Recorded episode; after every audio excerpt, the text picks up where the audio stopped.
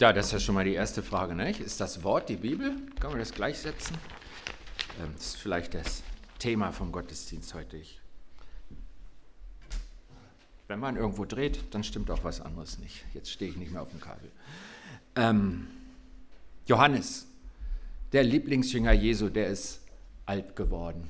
Er ist alt geworden und er sieht die neuen Gemeinden, sie wachsen und eine große Rolle in der Verkündigung in der Gemeinde als Fundament, worauf sie stehen, spielen die drei Berichte über Jesus, die drei Evangelien, die es schon gibt. Evangelien nennen wir sie heute. Das waren Lebensberichte über das Leben und das Tun Jesu. Das hat der Markus geschrieben, der Matthäus und der Lukas. Und ähm, sie hatten voneinander wichtige Inhalte übernommen, teilweise abgeschrieben, aber jeder hat da auch noch Neues hinzugefügt, was er für richtig hält.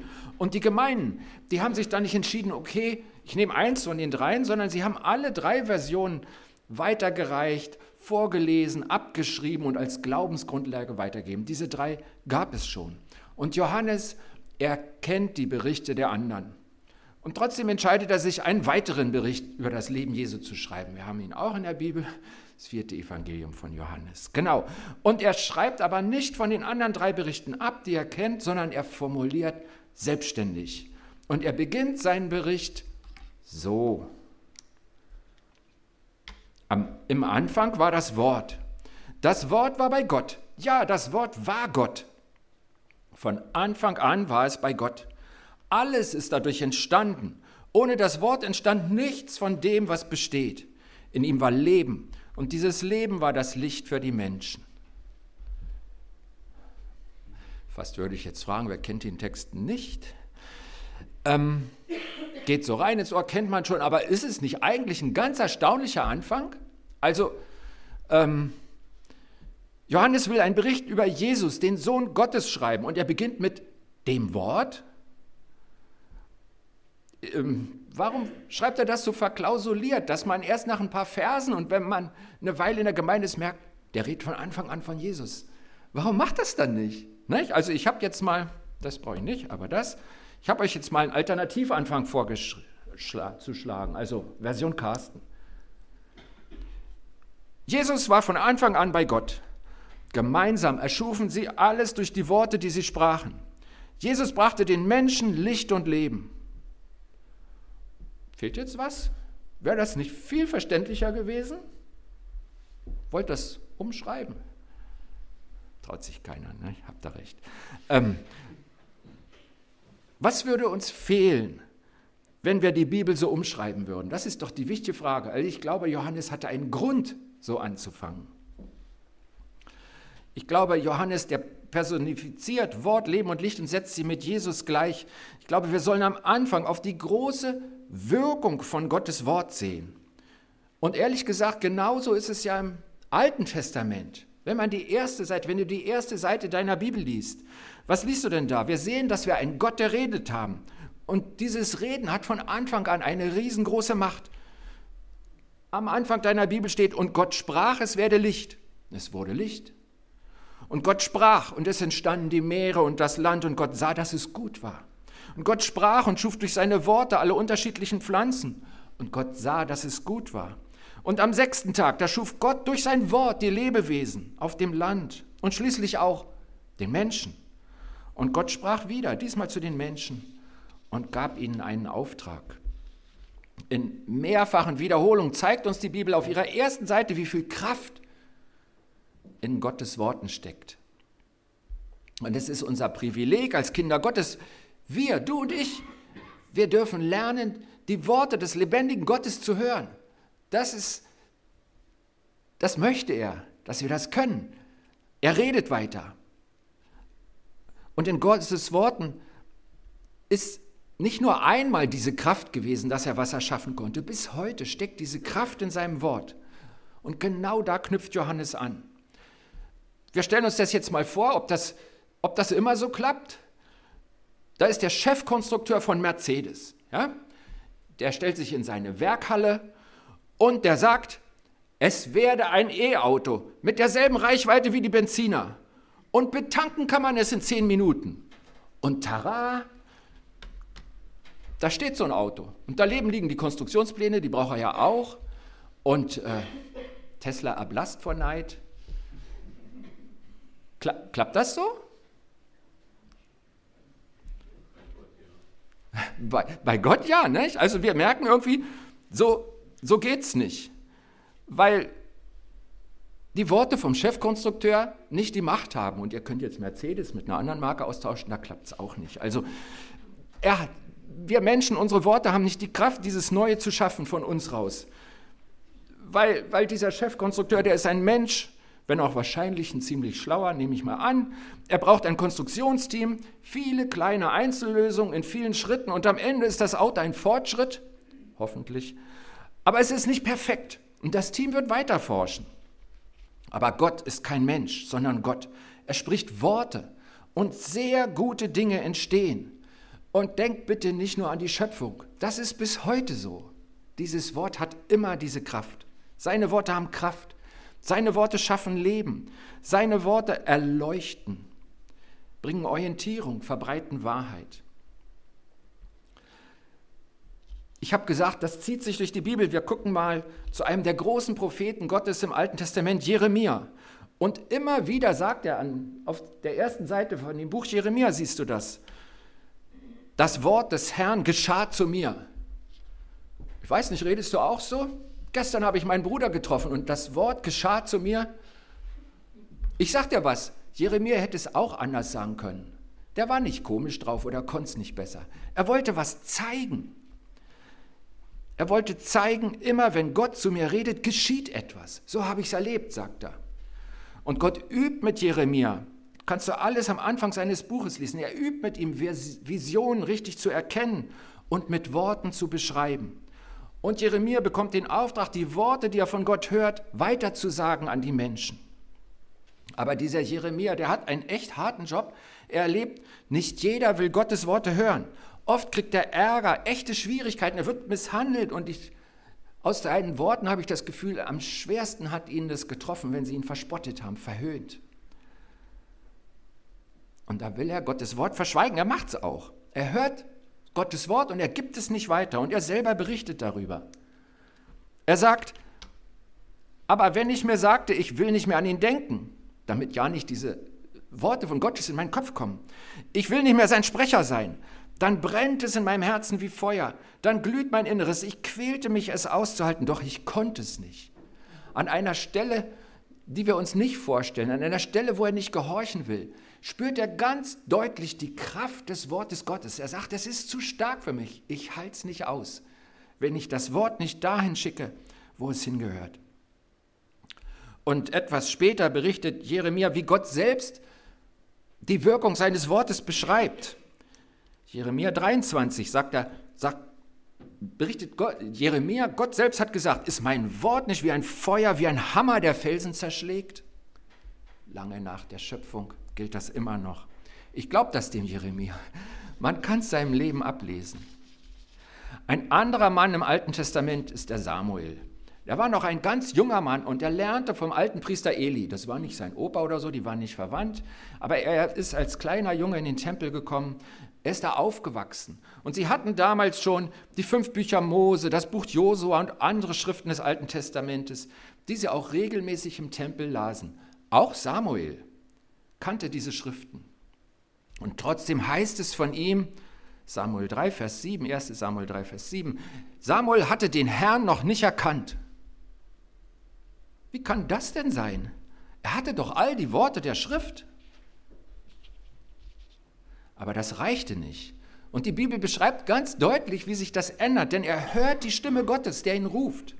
Und Samuel erkennt sie nicht. Er rennt dann zu dem alten Eli und, und so langsam kriegen sie beide raus. Ach, das erlebt der Samuel jetzt. Und Samuel lernt Schritt für Schritt, Gottes Stimme zu hören, zu unterscheiden, mit ihm zu reden, mit Gott Gespräche zu führen und das zu tun, was Gott ihm sagt.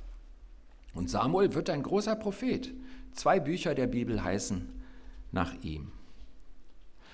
Und was ich uns zeigen will, das ist das Besondere an Gott ist nicht ein Buch, sondern die Tatsache, dass er mit den Menschen redet. Dass er ein Gott ist, der redet. Und dieses Wort wendet er oft auch an Menschen. Dieses Wort hat Kraft. Das ist ein Riesenunterschied dazu. Gott hat uns ein Buch gegeben. Es gibt ja einige Religionen, die sich auf ein Buch beziehen und alle Gelehrten versuchen, alles, was Gott will, aus dem Buch zu erklären. Ist das Christsein auch so? Ich glaube nein. Gott will nicht, dass du ein Buch auswendig kannst. Gott will dir selbst begegnen. Er redet zu uns, wir hören seine Worte. Und in diesen Worten steckt Licht und Leben. Ich glaube, deswegen auch hat Johannes so angefangen. Johannes zeigt, diese Gottesmacht des Wortes, die steckt auch in Jesus. Und das zeigt er in vielen Gegebenheiten. Mich hat am meisten dieses Wort von Jesus beschäftigt. Das zitiert Johannes auch in Johannes 10. Ich habe es euch mitgebracht. Sagt Jesus mal, meine Schafe hören auf meine Stimme. Ich kenne sie, sie folgen mir und ich gebe ihnen das ewige Leben. Sie werden niemals verloren gehen. Niemand wird sie aus meinen Händen reißen. Ehrlich gesagt, das sind tolle Verheißungen. Das, das finde ich so toll. Niemand kann mich aus der Hand Jesu reißen. Was für ein schönes Bild. Aber ich habe den Eindruck, davor steht eine Voraussetzung. Er sagt, meine Schafe hören meine Stimme. Und ich hatte das Gefühl, boah, höre ich die denn? Höre ich seine Stimme? Ich lese schon als ich die Gedanken hatte, war ich schon 20, 30 Jahre Christ, habe ich gedacht, doch, ich lese in seiner Bibel, aber ist das alles? Unterscheidet die Bibel hier nicht? Verspricht die Bibel nicht eigentlich viel mehr als nur, du bist ein guter Bibelleser? Und ihr Lieben, ich habe gelernt und erlebt, dass ich Gottes Stimme hören kann. Nicht wann ich will, sondern wann er will. Aber ich musste lernen, offen zu werden. Und wie Samuel oder Jeremia lerne ich es, weil es Gottes Geist mir beibringt. Okay, was ist dann die Bibel? Und was ist der Unterschied zwischen Bibel und Gottes Wort? Wir Christen haben ja auch ein ganz wichtiges Buch, ein heiliges Buch, die Bibel. Ich glaube, in der Bibel stehen nur Worte Gottes. Und deshalb ist es so wertvoll, in der Bibel zu lesen. Aber nicht die Bibel segnet mich, sondern der Moment ist Segen, wenn Gott durch die Bibel redet. Und das ist ein Unterschied. Ja, ich freue mich, wenn du eine Bibel hast. Ich tue so, als hättet ihr alle eine. Wenn du keine hast, wend dich an mich. Wir können das ändern. Aber die Bibel ist letztlich auch nur ein Werkzeug dafür, dass dieses Wunderbare ist, dass wir einen Gott haben, der redet. Ich will das erklären. Ich habe schon mal ein Theaterstück gesehen, wo der Schauspieler Worte aus der Bibel vorliest. Das war im Stück eingebaut, gehörte zu einer Person, die gläubig sein sollte und alle haben das gespielt. Ich glaube, da ist niemand gesegnet worden. Sie haben die Bibel gelesen, aber Gottes Wort hat nicht gesprochen. Das Beispiel zeigt mir, zur Bibel muss Gottes lebendiger Geist kommen, der redet. Sonst ist es nur ein Buch mit vielen Worten. Mir ist das so wichtig, weil ich auch Christen kenne, die glauben, jede Antwort finden sie in der Bibel. Ich halte das für falsch. Jede Antwort findest du bei Gott. Der Christoph hat gefragt, was sollst du tun, wenn du im Chaos bist? Als du übergeleitet hast zum letzten Lied und du hast gesagt, die Antwort ist, möglichst nah an Jesus sein. Das hat so gut zu dem gepasst, was ich uns sagen will. Jede Antwort findest du bei Gott. Wir haben einen Gott, der redet. Wenn du eine Frage hast, frage Gott. Und wenn er sieht, dass du die Antwort brauchst, wird er antworten. Wende dich nicht an die Bibel, wende dich an Gott.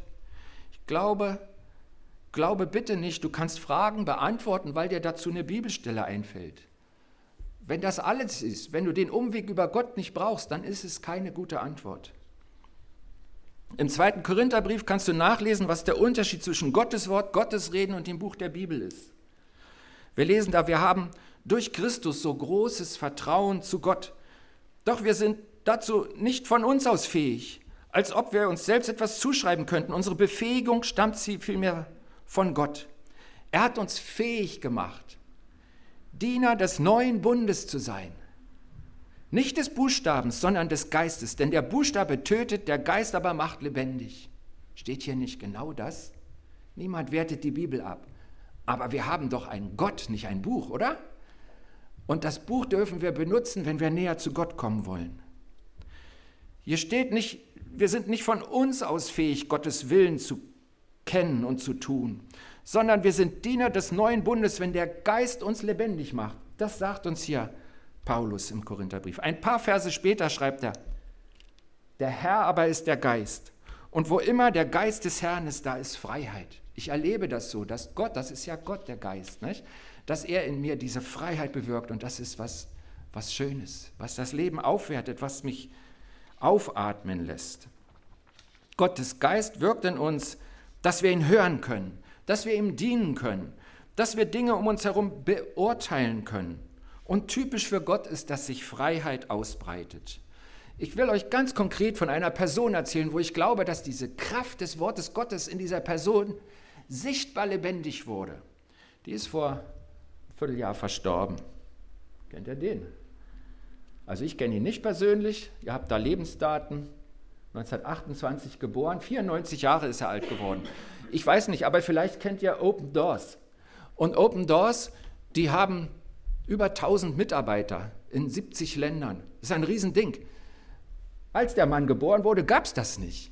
Der ist nach dem Krieg zum Glauben gekommen, ist in eine Bibelschule gegangen und er hat es gegründet. Das war ein Ein-Personenteam. Er war das, ein Holländer. Und er hat mal gesagt, vielleicht schreibt ihr auf meinen Grabstein, er tat, was er nicht konnte. Und es ist mir total beeindruckend, was ich von ihm, was ich von ihm gelesen habe. Und ähm, ich, ich, mich, äh, mich berührt das jedes Mal, wenn jemand von Open Doors kommt, die waren auch bei uns ein paar Mal schon, ähm, weil ich die Menschen bewundere, die unter Verfolgung an demselben Glauben festhalten. Für uns ist es ja nicht schwierig. Die Entscheidung ist, gehe ich morgens in den Gottesdienst oder nicht, nicht? und bete ich morgens oder nicht, sieht sowieso keiner so irgendwie. Nicht? Also, aber für diese Menschen kostet es was und sie machen es trotzdem. Und ich bin so froh, dass es die Organisation gibt. Er hat einfach mal ein Land im, im Ostblock besucht, 1955, das war in Warschau, und dann, dann, hat er sich von der offiziellen Delegation weggestohlen. Er war schon am Ende seiner theologischen Ausbildung und hat gesagt, ich besuche mal die Christen hier. Und dann hat er gemerkt, für die ist es schwierig, denen geht es schlecht.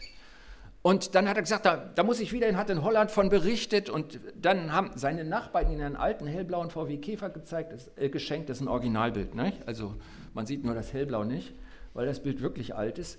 Und ähm, dann fing er an, da immer wieder hinzugehen. Und sein Motto war, Schwerpunkt Bibelschmuggel und Ermutigung. Sie haben ihn oft begrüßt mit den Worten, es ist uns schon so eine Hilfe, dass du da bist. Es kommt jemand aus der freien Welt zu uns. Und was sie ihm gesagt haben, wir brauchen euer Gebet. Und sie haben oft gesagt, wir brauchen die Bibel, damit wir die Grundlage haben auf das, was wir glauben, damit wir ähm, was in Händen halten, wenn wir uns nur auf Gott verlassen. Das ist äh, auch ein Originalbild, auf seinen Koffer hat er mal geklebt. Unser Gott ist nicht tot, Schade für deinen. Ja, genau. Und langsam hatte er mehr Mitarbeiter und es wurde größer. Und sie haben immer wieder erlebt, dass Gott Wunder tut, dass sie waghalsige Sachen gemacht haben, weil manche Länder waren richtig sauer, wenn du da christliches Material reingeschmuggelt hast. Und ähm, es hat so oft geklappt. Ich weiß nicht, ob sogar immer. Das ist auch ein Bild von ihm. Und er hat mal gesagt, absolute Abhängigkeit von Gott ist der einzige Weg, auf dem wir auch nur das Geringste erreichen können. Er spricht genau von dem, möglichst nah an Jesus sein. Er spricht von dem, was, was Gott selbst erreichen kann und seinen Willen will er tun. Ich gebe euch jetzt noch so ein, so ein Highlight, was mir einfach imponiert hat. Das lese ich euch vor, damit, damit ich keinen Käse erzähle. Also, ein Jahr nach Bruder Andrews erste Reise in die Volksrepublik China begann da die Kulturrevolution von Mao, also er war 1965 da und dann ging das los, eine Zeit der intensiven Christenverfolgung. Und trotzdem wuchs die Gemeinde. Bruder Andrews Mitarbeiter bauten Kontakte auf, knüpften Netzwerke, durch die Bibeln ins Land geschmuggelt und dort verteilt werden konnten. In den rasch wachsenden chinesischen Hauskirchen gab es einen großen Bedarf an Bibeln. Die chinesischen Kontaktpersonen baten zunächst um 1000 Bibeln. Schon mal was, ne? kriegst du nicht im Koffer weg. Dann haben sie gesagt, ah nee, wir brauchen 30.000. Jetzt hast du ein Problem mit deinen Koffern. Und schließlich erklärten sie, um den Bedarf zu decken, müssen eine Million Bibeln ins Land geschmuggelt werden. Hat er dann gesagt, okay, jetzt gehen wir auf, jetzt kommt mal runter, ich kann ja nicht zaubern oder so. Ne? Sie haben das Projekt Perle gestartet. Ihr kennt das vielleicht aus dem Militär, die haben auch immer so Codeworte, die hatten auch eins. Projekt Perle lief an, Top Secret. Und auf diese Bitten der Chinesen wagten Mitarbeiter von Open Doors das riskante Unternehmen, eine Million Bibeln gleichzeitig nach China zu schmuggeln. Und zwar sollten sie per Nacht, in der Nacht mit einem Schiff an einen südchinesischen Strand geliefert und dort auf Hausgemeinden im ganzen Land verteilt werden. Und nach langer Vorbereitung wurde die Aktion am 18. Juni 1981 durchgeführt. Und ähm, mit Ausnahme des Kapitäns bestand die Schiffscrew nur aus Männern ohne seemännische Erfahrung. Die, das waren Mitarbeiter von den verschiedenen Büros von Open Doors. Sie hatten nur einen Crashkurs, um die nötigen Fähigkeiten zu erwerben. In dem Bericht steht ganz trocken, eine ganze Reihe von Wundern war nötig, damit das Unternehmen gelang. Und ich habe gehört, der Kapitän hat gesagt, hätte ich das gewusst, ich wäre nie losgefahren. Aber auch er hat die Wunder gesehen. Da, das sind die Pakete. Das geht auf eine Million. Das Bild ist nachgestellt. Und ich glaube, dass es gelang, liegt an seiner Herzenshaltung und wie nahe er an Gott war. Er wurde zum Segen für ganz viele Menschen. Und ihr seht, sein Leben hat er oft für die Bibel riskiert. Und trotzdem sagt er nicht, hängt an diesem Buch, sondern er sagt, die absolute Abhängigkeit von Gott brauchst du, sonst bewirkst du nichts. Wie sagte Jesus mal? Ohne mich könnt ihr nichts tun. Das sagt er in dem Zusammenhang, ich bin der Weinstock, ihr seid die Reben, angewachsen. Eine Stelle, die mich herausfordert. Und ich denke, die passt sehr gut zu diesem Lebenswerk. Bruder Andrew. Was ich dir sagen möchte. Baue dein Leben nicht auf deinen Verstand. Auch nicht dann, wenn dein Verstand zurückgreift auf ein gutes Buch, sondern bringe ihm die Fragen deines Lebens. Wenn du Gott gefragt hast, dann kannst du in der Stille auf ihn hören oder mit Menschen darüber reden und hoffen, dass Gott durch die Menschen spricht. Oder auf allen anderen Wegen das Reden Gottes suchen. Gott ist sehr kreativ darin, wie er redet. Und ein guter Weg ist es, nachdem du Gott gefragt hast und im Blick auf ihn die Bibel aufzuschlagen. Ich habe es schon oft erlebt, dass Gott durch die Bibel zu mir redet und deshalb ist sie so wertvoll. Ich gebe dir nochmal ein Beispiel. Ein sehr wichtiger Anstoß, dass ich zur theologischen Ausbildung nach Tabor gegangen bin, war ein Bibelwort aus Jesaja. Es war ein Bibelwort und danach habe ich noch mit Leuten geredet, geprüft, es wurde bestätigt, ich bin nach Tabor gegangen. Und ein sehr wichtiger Anstoß, dass wir als Familie, als Missionare nach Brasilien gegangen sind, war ein Rundbriefbeitrag vom damaligen Tabor-Direktor. Jetzt frage ich dich, war die erste Entscheidung frömmer als die zweite? Weil das eine war auf dem Bibelwort und das andere war auf dem Menschenwort? Nein, oder? Es kommt zuallererst darauf an, ob Gott durch die Worte zu dir redet. Du spürst es in deinem Herzen. Es ist wichtig, dass du mit dem lebendigen Gott in Beziehung bist und dass Gott Worte mit seinem Leben erfüllt. Und das macht er sehr gerne mit Bibelworten, aber auch mit Menschenworten oder auf viele Weise, zum Beispiel in Träumen, Visionen und Gedanken, steht alles in der Bibel. Ich werde nicht mehr oft eine Predigt hier bei euch halten. Ja, und deswegen habe ich gesagt, darüber möchte ich nochmal reden. Das war mir total wichtig, was ich dir hier lassen möchte. Ich wünsche dir eine Sehnsucht nach dem Reden Gottes. Ich wünsche dir das einfach, dass dich das treibt. Ich habe euch nochmal Bibelverse mitgebracht. Zwei Worte von Jesus. Das eine, was er sagt, der Mensch lebt nicht nur von Brot, sondern von jedem Wort, das aus Gottes Mund kommt. Da zitiert er das Alte Testament, als er vom Teufel versucht wird. Seine Antwort. Und das andere am Ende der Bergpredigt sagt er, darum gleicht jeder, der auf diese meine Worte hört und sie befolgt, einem klugen Mann, der sein Haus auf felsigen Grund baut, auf einem Grund, der hält, dass das Haus nicht einstürzen kann. Das will er damit sagen. Ich wünsche uns als Gemeinde, dass wir weiter nach dem Reden Gottes suchen, dass wir in der Gemeinde eine Kultur pflegen, in der Gottes Reden wertvoll ist, Gottes Wort hochgeschätzt und hochwillkommen. Und ich bitte dich, Rechne in jedem Gottesdienst damit, dass Gottes Wort dich trifft. Nimm diese Sehnsucht mit. Ich möchte dich wiederhören. Auch heute, gerade am Sonntag, weil deswegen kommen wir doch zusammen, oder? Denke groß von Gott. Pflege diese Kultur auch persönlich in deinem Leben. Such ihn in der Stille. Stille ist umkämpft, ich weiß das, aber sie ist so wertvoll. Bete ihn an und ja, Lies in der Bibel, ist ein Schatz, dass wir sie haben. Andere Menschen haben dafür ihr Leben riskiert. Gott wird reden, weil er es versprochen hat.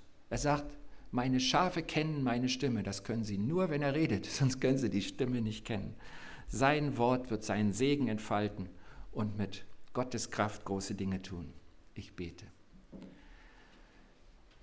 Jesus, ich freue mich so an diesen Vorbildern und ob es nur Jeremia ist oder Samuel oder den Bruder Enro, die ich alle drei nicht persönlich kenne, aber ich freue mich, dass Menschen das so durchgehalten haben und dass sie das mit dir erlebt haben und ich, ich möchte auch dein Wort hören und es tun. Ich möchte dir folgen. Ich möchte alle Kanäle offen haben, in denen du zu mir sprichst, weil dein Wort so wertvoll ist. Ich danke dir, dass die Bibel so ein zuverlässiger Kanal ist so wertvoll, da so viele Worte von dir gesammelt sind, die du so gerne zum Leben erweckst. Und ich, ich möchte darin wachsen, dir immer ähnlicher zu werden. Und danke, dass das dein Anliegen ist. Und das gilt für jeden deiner Kinder, für uns alle. Vielen Dank. Amen.